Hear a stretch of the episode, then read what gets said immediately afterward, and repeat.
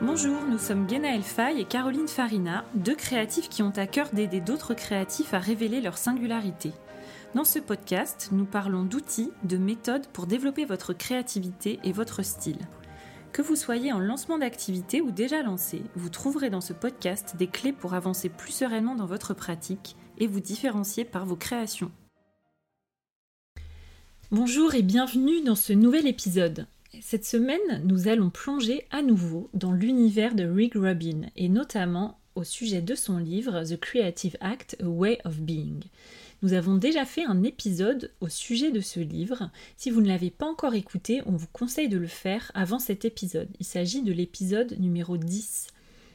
Nous avons choisi de faire un deuxième épisode sur le sujet car ce livre fait énormément écho à ce que nous pensons et également à ce que nous proposons dans nos accompagnements.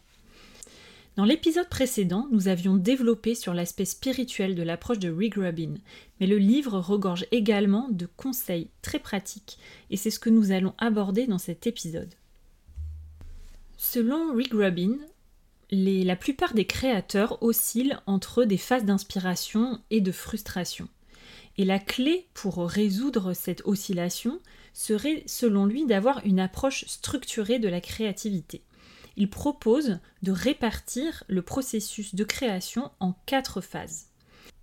La première phase est celle qu'il appelle la phase de récolte des graines. Il s'agit là d'ouvrir son attention au monde, de recueillir autant d'idées, ou de lui il appelle ça des graines, autant d'idées que possible, et surtout de ne pas les juger trop sévèrement. Le but donc c'est de, de, les recueillir, de les collecter, pour pouvoir après y réfléchir et laisser libre cours à son imagination. Donc là, avoir un cahier de collecte, noter tout ce qui vous vient, même les choses les plus infimes, les plus anodines, tout consigner et surtout rester ouvert à tout ce qui pourrait arriver. Vous vous rappelez, c'est l'idée euh, selon laquelle les idées sont présentes partout et ça serait notre capacité à les accueillir et à les transformer qui fait de nous un artiste. La deuxième phase, c'est la phase d'expérimentation, là, on va jouer avec nos fameuses graines qu'on aura collectées, on va explorer de toutes les manières possibles et imaginables et voir lesquelles ont le plus de potentiel de vie. Euh, dans cette phase, il s'agit de continuer à expérimenter et à se concentrer sur les graines qui vous plaisent le plus, celles qui ont le plus de potentiel selon vous. Nous, dans nos accompagnements, on recommande dans cette idée-là d'être dans la plus grande liberté d'esprit possible, de tester d'autres chemins d'exploration, d'assembler des idées, d'essayer le plus de choses possible et de vraiment respecter cette phase d'expérimentation. La troisième phase, c'est la phase d'affinage ou d'exécution.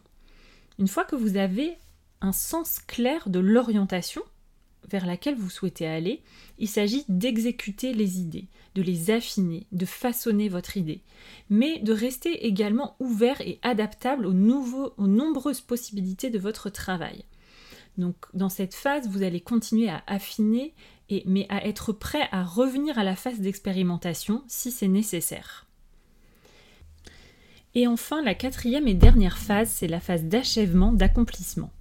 Là, il s'agit de donner vie à votre création. Vous allez affiner euh, jusqu'à ce qu'elle soit complète. Il ne s'agit plus de découvrir ou de construire, mais vraiment de perfectionner votre travail. L'idée, c'est de ne pas prolonger cette étape trop longtemps, car vous risqueriez de perdre le sentiment d'appartenance à votre œuvre.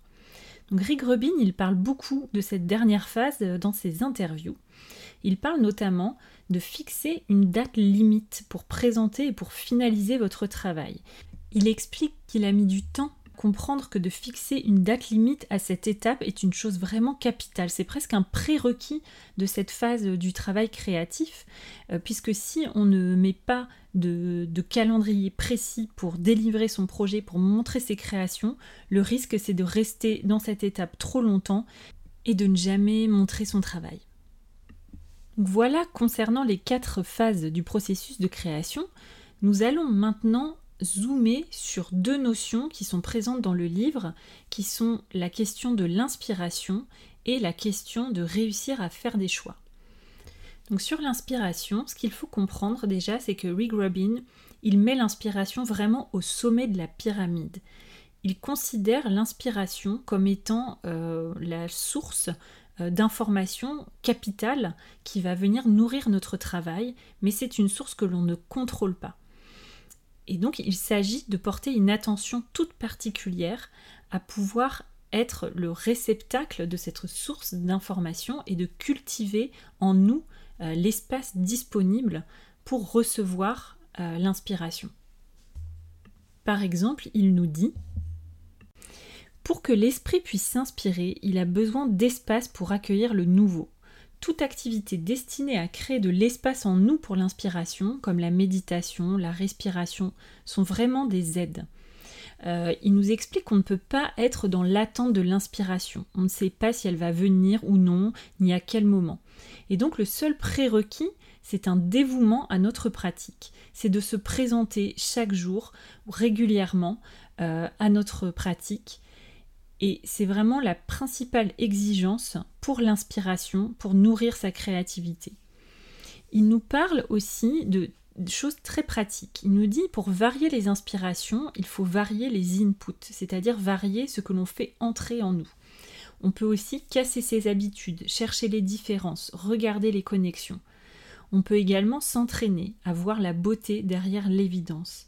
Il nous dit que l'inspiration, lorsqu'elle croise notre chemin, il faut vraiment profiter pleinement de cet accès et rester dans l'énergie de ce moment rare le plus que l'on peut. il prend des exemples concrets, il dit si vous êtes un musicien, que vous avez atteint votre objectif d'écrire une ou dix chansons, et que l'inspiration est encore là, alors il s'agit de vraiment continuer jusqu'à ce que vous ayez tout capturé. Et si la tâche de l'artiste c'est de reconnaître l'inspiration comme étant une transmission, c'est aussi de rester dans cet état avec gratitude jusqu'à ce que l'inspiration continue son chemin. Et il nous dit bien en termes de priorité, il y a d'abord l'inspiration, ensuite il y a nous, et ensuite il y a l'audience. L'audience vient vraiment à la fin.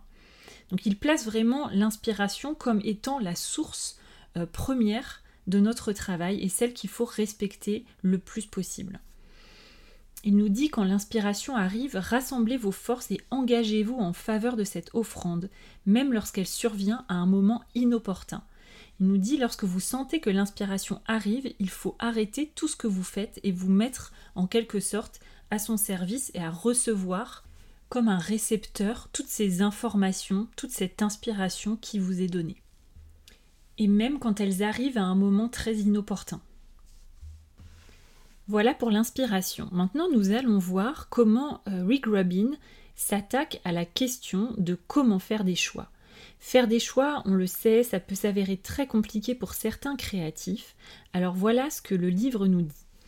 Chaque œuvre, chaque projet consiste en une somme de choix, comme un arbre à plusieurs branches. Alors là, euh, il prend vraiment la métaphore de l'arbre.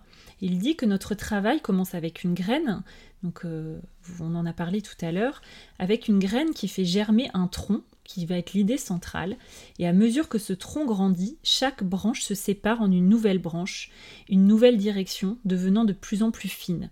Et en fait, à chaque intersection de ces branches, le nombre de directions possibles est immense, et nos choix de direction vont impacter le résultat final du projet. Alors comment choisir quelle direction prendre? Comment savoir quelle est la meilleure décision pour notre projet, pour notre création? Donc là, il va nous donner des éléments de réponse très pratiques il nous dit que la réponse à cette question, elle est ancrée dans un principe universel de relation, et qu'on ne peut évaluer qu'une chose en relation avec une autre.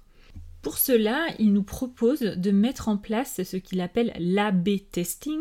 Donc c'est lorsque l'on va placer une option A en face d'une option B. Il dit que quand on, fait, une comparaison directe entre deux options, nos préférences sont souvent beaucoup plus claires que lorsqu'on démultiplie les choix.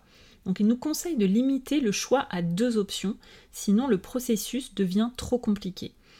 Par exemple, dans le cadre du choix d'un acteur, il vaut mieux toujours comparer deux acteurs lisant le même scénario que tout un tas d'acteurs euh, en même temps. Il explique que lorsque la méthode du A-B testing ne fonctionne pas, ou si le choix n'arrive pas à se faire à ce stade, alors il faut aller regarder plus profondément à l'intérieur de soi. Et là, il propose de faire l'exercice du pile ou face, mais pas pour remettre au hasard la décision. C'est là où c'est vraiment intéressant. Il explique que lorsque vous allez jeter la pièce en l'air, il est possible que vous ayez une forme de préférence intuitive, que vous pourriez vous dire Ah, j'aimerais que ça tombe plutôt sur face euh, plutôt que sur pile. Et c'est alors euh, le choix qu'il faut faire, parce que c'est le choix du cœur. Et dit ce test-là, le test du pile ou face, il est fini avant même que la pièce ne retombe sur le sol. Et donc lorsque vous testez, il explique qu'il ne faut vraiment pas être dans une forme d'analyse des choses, mais plutôt d'essayer de faire taire la partie consciente de notre esprit.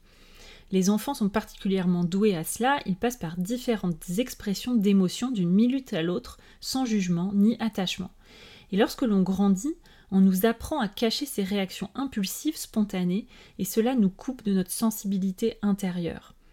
Il nous dit si nous avions quelque chose à apprendre, c'est de nous libérer de nos croyances, de tout bagage ou dogme qui nous empêche d'agir en conformité avec notre vraie nature. Et plus nous réussissons à être proches de cet état de liberté d'expression d'un enfant, plus nos tests seront purs et meilleur sera notre art. Et puis il finit en disant Peu importe les chemins que vous prendrez, si vous finissez le travail, vous arriverez toujours à la même destination. Cette destination, c'est une œuvre d'art que nous avons envie de partager, une œuvre à laquelle nous repensons et nous nous demandons avec étonnement comment cela a pu venir de nous. On va finir cet épisode par deux citations, c'est des toutes petites phrases qui se trouvent entre deux chapitres. Le livre en est parsemé et c'est des phrases avec beaucoup de sagesse. Donc la première, nous avons affaire à un domaine magique. Personne ne sait pourquoi et comment ça marche. Et la deuxième phrase, le talent est votre habilité à laisser les idées s'exprimer à travers vous. Merci d'avoir écouté cet épisode. Si le podcast vous plaît, vous pouvez aller noter le podcast sur Apple Podcast ou Spotify. Cela va vraiment aider euh, les épisodes à être découverts. On est toujours aussi ravis d'avoir vos retours, donc n'hésitez pas à venir nous mettre un petit message sur le compte Instagram. Merci et à la semaine prochaine.